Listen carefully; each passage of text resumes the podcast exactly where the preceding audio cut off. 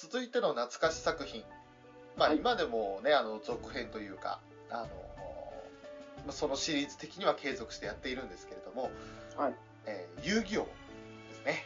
来ましたね、遊戯王。はい。あの、これ、始まり1996年なんで、ちょうど、小学校5年だか6年だかで高学年の頃だと思うんですよね。うん。ね始まりまして、まあ、え。ということもう今年20周年なんで、うん。劇場版がまたやりますね。ああ、そうなんですね。うん。それも本当に人気作というか、当時、本当にあの、第1作の、第1巻、2巻あたりの、その作風というか内容を見てたら、こんな20周年なんて続くと思えない作品ですよ。まあ、ここまで続くとは思ってなかったでしょうね。まあ、何よりもやっぱり遊戯王といえばなところはカードゲームなんでしょうけど、まあそうですね。うん。そもそもその遊戯王自体はそのカードゲームの漫画っていうかアニメとかじゃないんですよね。はい。もう始まりなんかひひどいもん出ていたひ失礼なんですけど、あの、まあ、いじめられっ子の遊戯が、武藤遊戯って子がいて、すごいあの背もちっちゃくてひ弱で、うん。あの、なかなかその周りとも交流できないような感じで、で、まあ、その主人公なんですけど、いじめっ子の筆頭にはその城之内っていうやつがいて、はい。えーそれに加えてあの本田とかもいるんですけど、うん。で唯一その遊戯のことを気遣ってくれるのがアンズですよね。そうですね。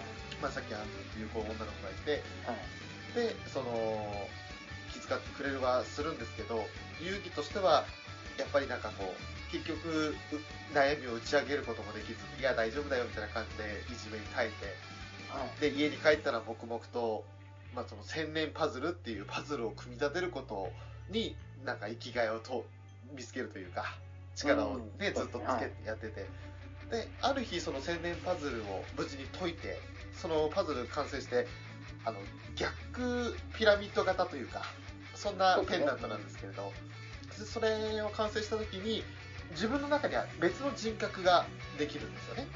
はい。で、まあそれが一応闇遊戯っていうことに当時はなっているんですけど、はい。でその闇遊戯がその闇の番人となって、で、いろんなその悪人たちと闇のゲームっていうものを称して戦っていき、で、負けたら罰ゲームを与えるみたいな感じでね、まあ、そうですね。はい。まあ、なんて言うんだろう、正義のヒーローではないんですよ、決して。まあそうですね。でも、その、当時としては、その、絶対、その、人と、を、主人公が人を殴らないうん。うん。っていうのが、その、テーマなのと、あと、身の回りの不思議なことを、その、怪奇漫画として書いていきたいっていう目標があったっていうことなんですけど、ああ、なるほど。いろんなね、ゲームがあるので、ゲームの種類としては、まあ、手広く、いろいろあるんですが、はい。どれもこれもその1、2話でパパッと終わってしまって、魅力を展開させる間もなく終わっちゃうゲームなので、ああ、なるほど。やっぱり次第にその人気が薄くなってきちゃうんですよ。はいはいはい。で、まあ、20話ぐらいで確か、あのーもう人気ほとんど、あの、なんだっけ、連載の後ろの方に来ちゃうみたいもう打ち切りの危機になるんですね。な、なっちゃうと。うん。そんな中で一つだけ、あの、カードゲーム、マジックウィザーズっていうカードゲームを取り上げていた回だけがすごく人気だったので、うそれを主体に話をまたやっていこうってことで、そこからですよね、遊戯王といえばカードゲームみたいな感じの、ん。そうですね。になってきたのが、マジックウィザーズ。まあ、これが俗に言うそのデュエルモンスターズの前身になるんですか。そうですね。元となるような感じですかね。当時は、その、マジックウィザーズって結局、マジック・ザ・ギャザリングって当時、実在のカードゲームがあって、ああ、ありましたね。はい。はい、でそれが非常にあの人気だった時代なんですけれど、うんそれを要するにまあモチーまあフに、ねねしたっていう感じなんですけど、はいそれがね、すごく魅力があるゲームで、はい。で闇のゲームにすることによって、その、なんだろう、ただのカードゲームじゃなくて、カードの中からその絵柄が飛び出して、うん。その、まあ、有名なところで言うと、ブルーアイズ・ホワイトドラゴンなんていう竜が、まるでその目の前にいるかのように、そうですね。ね、浮き上がってくるようになってきたのでそれがまた面白かったんですよねそうですね。実際にこう戦わせてるっていう感じがそうそうそう。そのブルーアイズホワイトドラゴンの攻撃ってやったらなんか口からビーム砲みたいなのブワーって吐き出したりとかしてそうなんです漫画としての絵としての迫力もあったしね。それもまたあの子供ながらにうわーすげーとかって思ったんですけどうん。そうですね。うん、そうだった。ね。そんな感じだから結局そのいろいろね闇遊戯としてその闇罰ゲームを、はいあの用意した。闇のゲームを仕掛けてる時の話っていうのはいくつかはあるんですけれどあんまりその伸びなかった。っていうところは正直あるんですよね、うん、そうですね。そんな中でそのマジックウィザーズまああのもともとそのおじいちゃんすごろくっていうおじいちゃんがいてはい。そのおじいちゃんが大切にしていたのがブルーアイズホワイトドラゴンっていうカードなんですけれど。そのカードをね、あの、まあ、海馬という登場キャラクターがいて、俺のターンでおなじみの。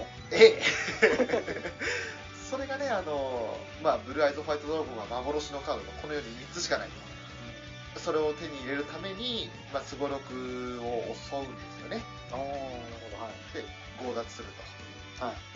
でそれで遊戯はおじいちゃんを傷つけて大事なカードを奪った海馬は許せないみたいな感じでブルーアイズを奪い返すためにその勝負を挑むんですけどはい。結局その海馬の方はそこで初めてそのカードが立体化してはい。中からモンスターが飛び出してきて戦うというのにそれでインスピレーションを受けて自分でそのカードを立体化させる機械を作ったりだとかするんですよね。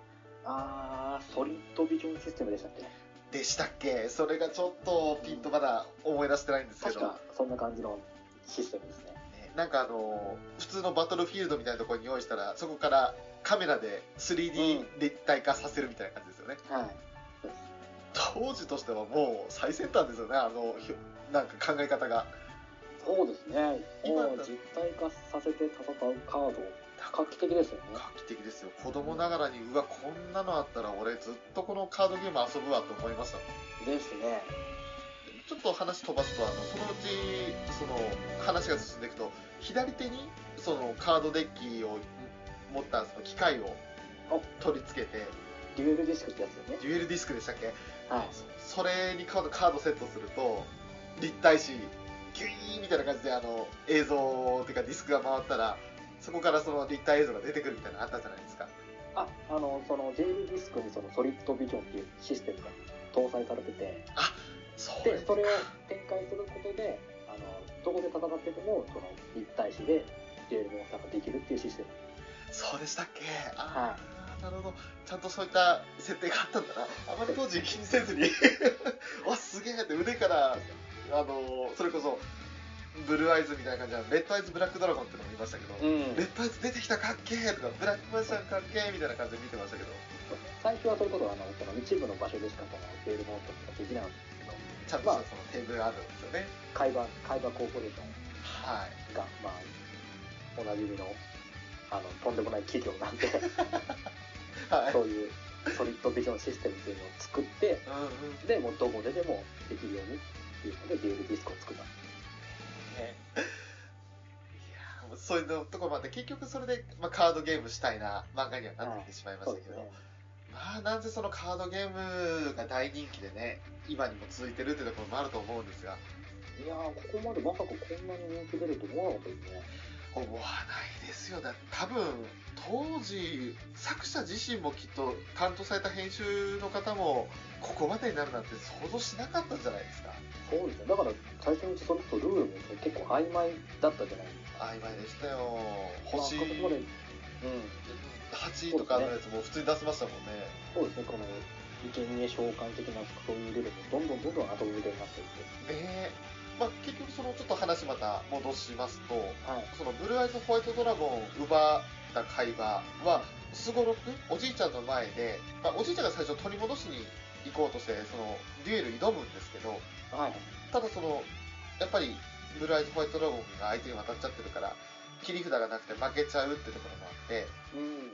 で負けて昇進してる上に目の前でその自分のカードを破り捨てられるんですよねあー、ありましたね。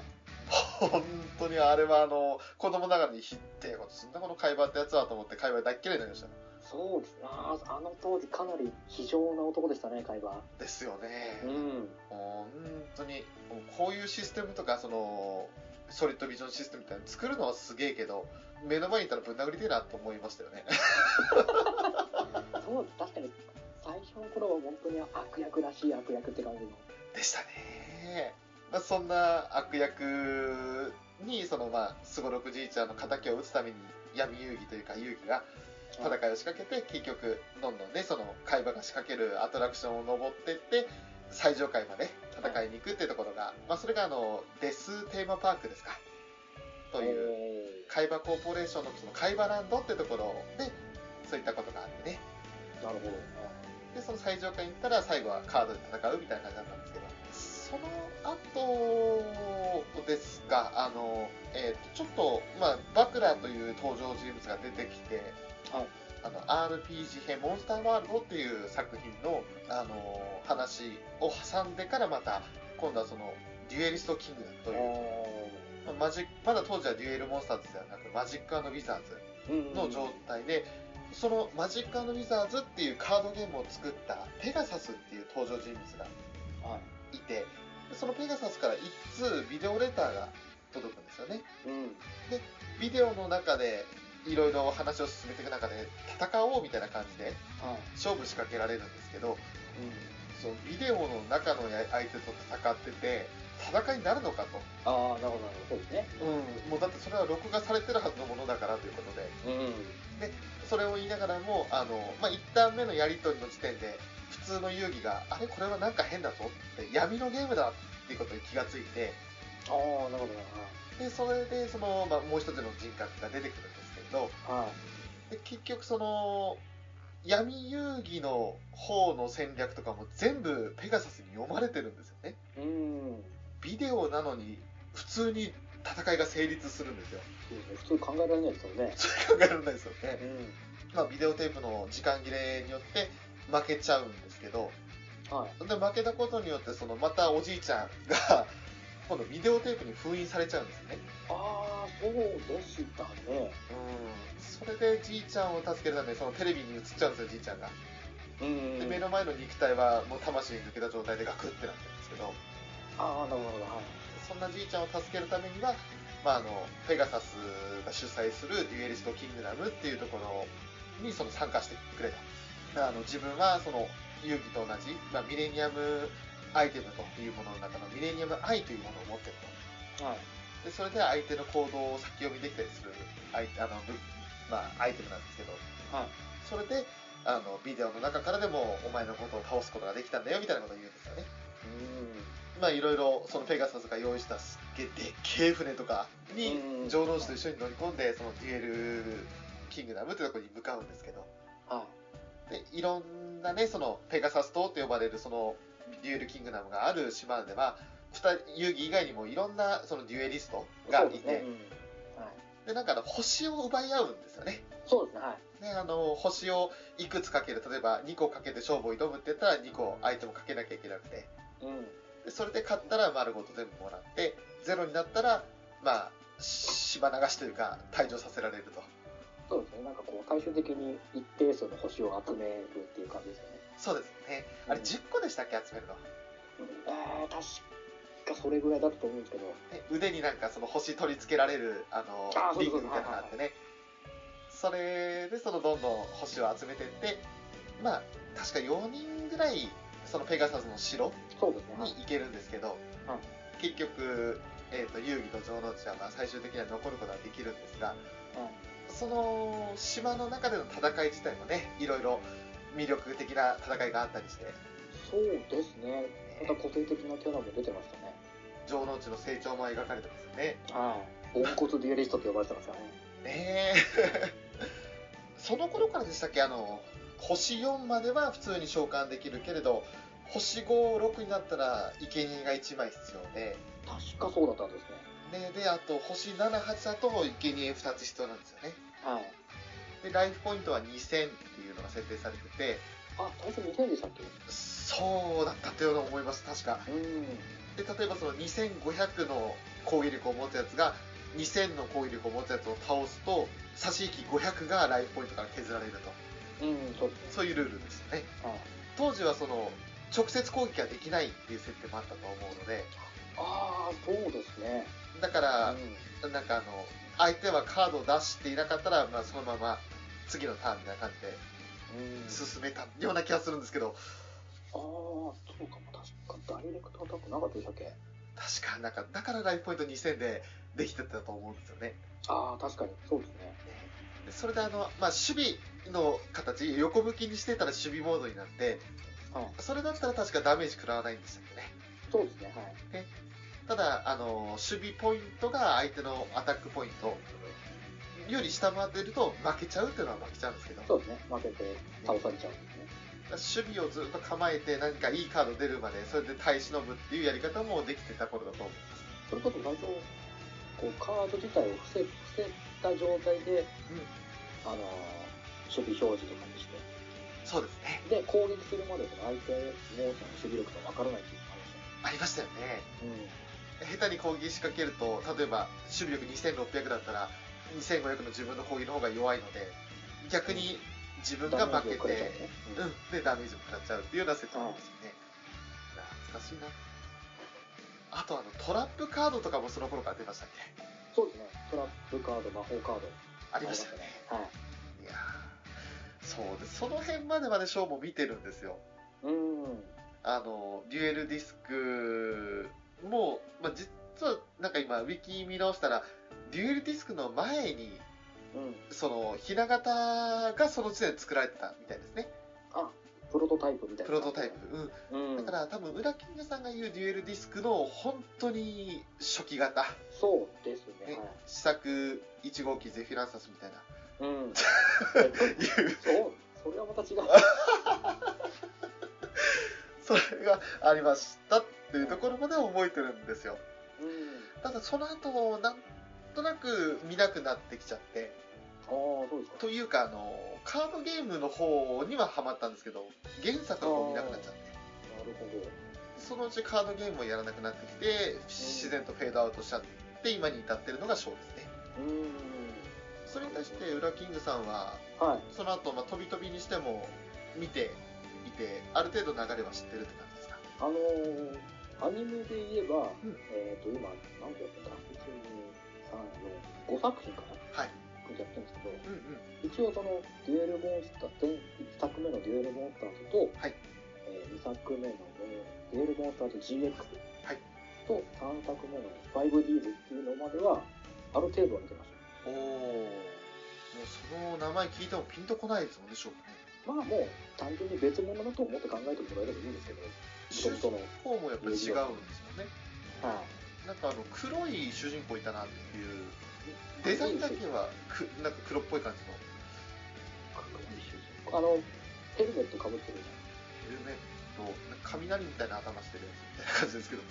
うわー、雷みたいな頭、いたような気がするけど、もうそんな状態ですよ。あの、うん見た目、デザインと名前もわからないので、俺の中で遊戯王の主人公は武藤遊戯だけですから、まあ、原作読んでる人からしたらそうです。になっちゃうんですかね。もうそこからどんどん派生派生が広がっていったんで、なるほど。はい。でもそれだけ続いても続けていける人気作ってことですかね。まあ、それこそ、遊戯王カードが出る限りはずっと続けられますから、ですもんね。そのその都度ルールとかうん、うん。仕様も変わるんで、それに合わせてまたアニメ作品であったり作れるんで、ほんとこれを考えたのは、すごいことですよね。ここまでになると、絶対予想してなかったでしょ。ですね、ここまで、それこそ、カードゲーム自体は、この、デュエルモンスターズ以前からあったわけじゃないですか。はい。マジックがギャザリングであったり。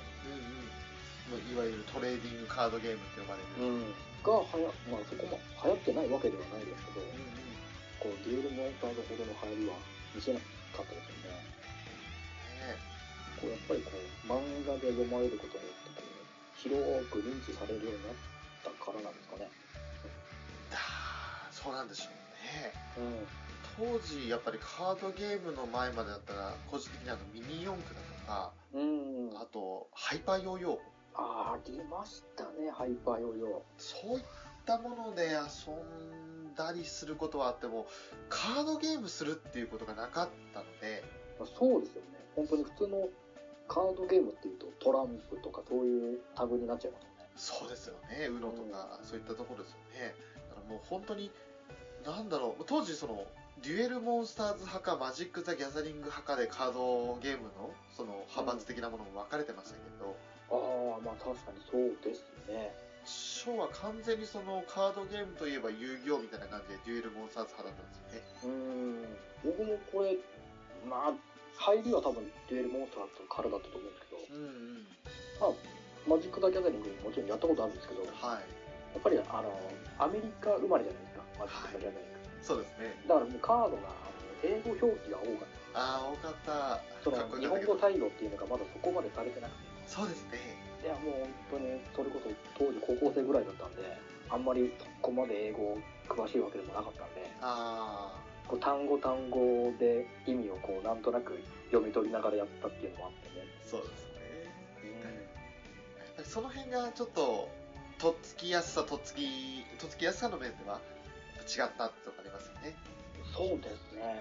日本生まれと外国生まれと。こいやでも本当にまあ今でこそこんなになりましたけど渡りましたもんねリュエモンさんでもねそれこそあのその後かな多分はい。ポポケモンのカードゲーム出てるじゃないですかああ、出てた。やったことはありますか？あります。あります。もう、遊戯王かポケモンかでしたね、そうですね。うんあの、CM とかでもよく歌覚えてたなああそうですねうんななんかこうそれをより分かりやすくはい。遊びやすくしたのが多分多分ポケモンカードゲームかなと思うんだけどそうですね。結構あの辺りから結構ブワーっといろいろなカードゲーム増えてきましたもんね、ーそうですね。まあ火付け役としては十分な作品だと思いますねデュエルモンさんは。うんうん。まあ、次、アニメの方にちょっと、まあ、その序盤の方のアニメになっちゃうんですけれど、はい。話を入れていくと、まあ、あのアニメの第1作と2作でその声が、ね、声優さん変わったりもしているんですけれど。ああそうでしたっけ？個人的には、あそうですね。思い出した思い出した。はいはいはい。ね、そう変わってるんですね。今ちょっと調べ直してみて俺もあそうだったと思ったんですけど。そうですね。最初の頃は声当てられたの違いましたね。武藤遊戯はやっぱり風間俊介ってあのジャニーズのうん風間君がやっぱ武藤遊戯ってイメージあるんですけど。それ見て確か尾形めぐみさんがやってなかったですそう新宿の尾形めぐみさんですよね。ねですよね。あー今ちょっとそうだそういえばびっくりしました。えっと思って。うん。すごいなんか子供らしい声の遊戯だったなっていうのを覚えてそうですね。それと同じようにあの城之内の方も声変わってて最初森川智之さん。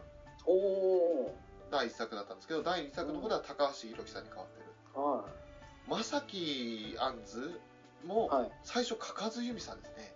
うわー名前だけは聞いたことある。かかずゆみさんって言ったら俺方針演技のダッキーのイメージがすごい強いんですけど。あーなるほど。残念ながら方針演技読んでないんですよ。あ見てないですよね。あ間違ってないよな俺。確かそうだったと思うんですけどね。お名前は有名な方ですよ有名ですよねカすごくね、はい。まああのかかずゆみさんといえばはいあのスパロボとかでも出てましたね確か。あゼオラとかやってましたっけ？そうですよね。そうだそういうところもそうかだからだからなんか聞き覚えがある名前だと思ったんだうんうんうんうんうん。ああとガンダム X のサラダ。うんそうですね。あーあーあーあーあー。あなるほど。あの声だ。あ。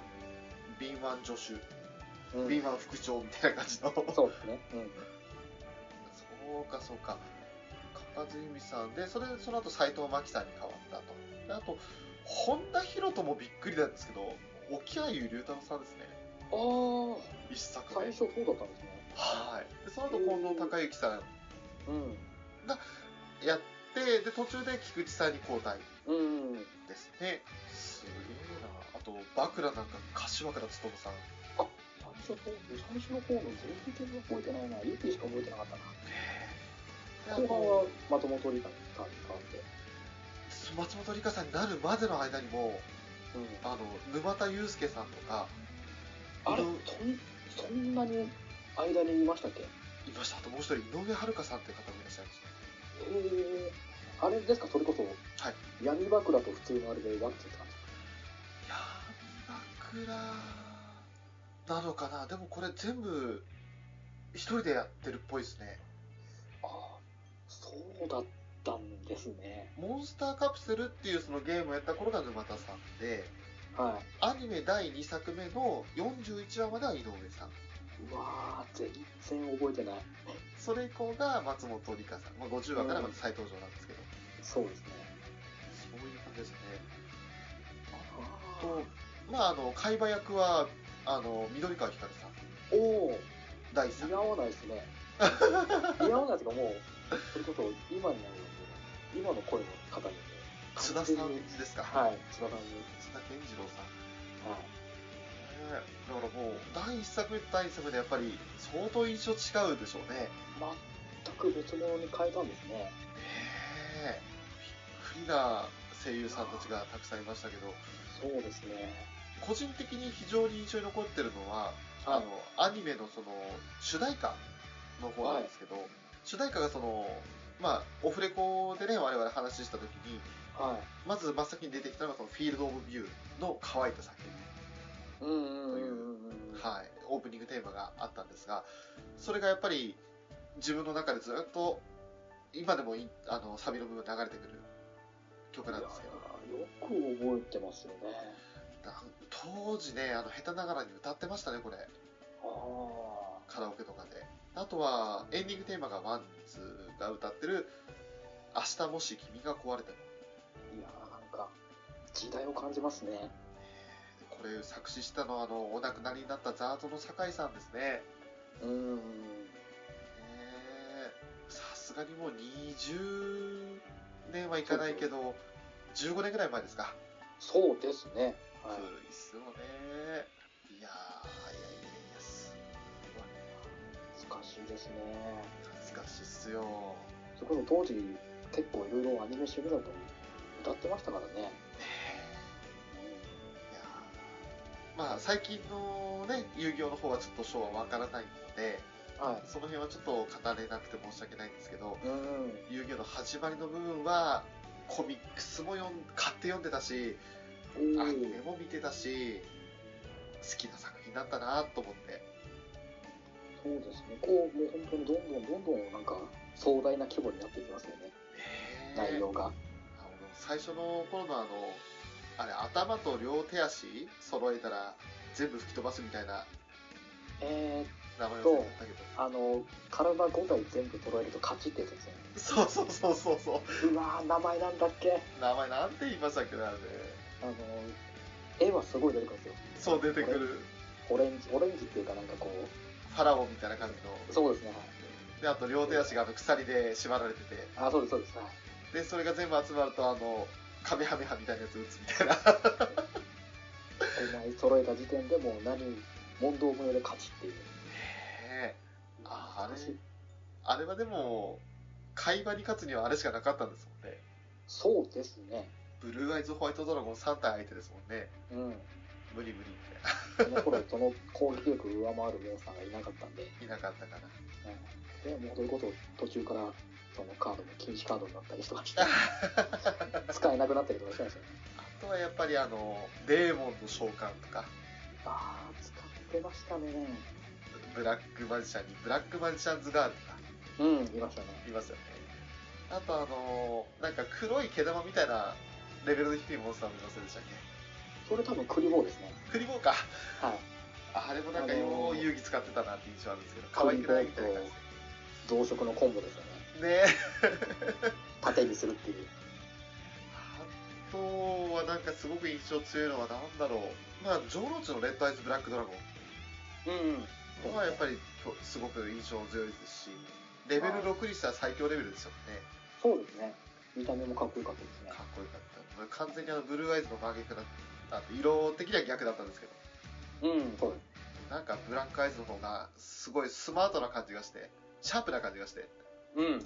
確かに。かっこよかったです、黒いフォルムだったんで。ねえあと全体的にフォルム細いっすよねうん、細いです。はい。ブルーアイズがなんか結構丸々っとした感じも印象としてはあるんですけれど。なんかこう、まあ、ふくよかっていうわけじゃないですけど、こう、うん。がっしりした感じのねドラゴンに対対して、レッドアイズは結構スタイリッシュな感じでしたね。そうですよね。うん。なんかなんかあの、城之内が持ってるっていうのも相まって、すごくかっこよく見えたというか、そうですね。城之内はあの、ふざけたキャラクターですけど、かっこいいですからね。いや、まあ、それ、見た目は、あれですね、それこそ、デッキは本当にギャンブルデッキなんで、そうそうそうそうそう。もう運任せなデッキなんで、だからそんなんじゃダメだよっていうふうに感じで、遊戯からもアドバイスもらったりして、少しずつ改良してって。少しずつこう、いろんな戦略を覚えていく。でも、なんか、あの、最初、第1話、第2話あたりで、はい。あの、遊戯のことをいじめてたキャラクターとは到底思えない、いい友達になりますよね。うん。なんか本当に、最初の頃の設定はもう、どこへやって感じですかね。ねえ。懐かしい。懐かしい。今回はそんなちょっと、まあ、パパ君と遊戯王と、遊戯王の本当初期段階ですね。はい。という懐かしい作品を2つ取り上げさせていただいて、はい。はい、ちょっと懐かしむだけの回になっちゃいましたけど。いや、いいんじゃないですか。アニメカフェなんで、もう、手広くやっていきましょうよ。はい。まあ、今回はちょっとざっくり懐かしい話をしましょうという回でした。はい。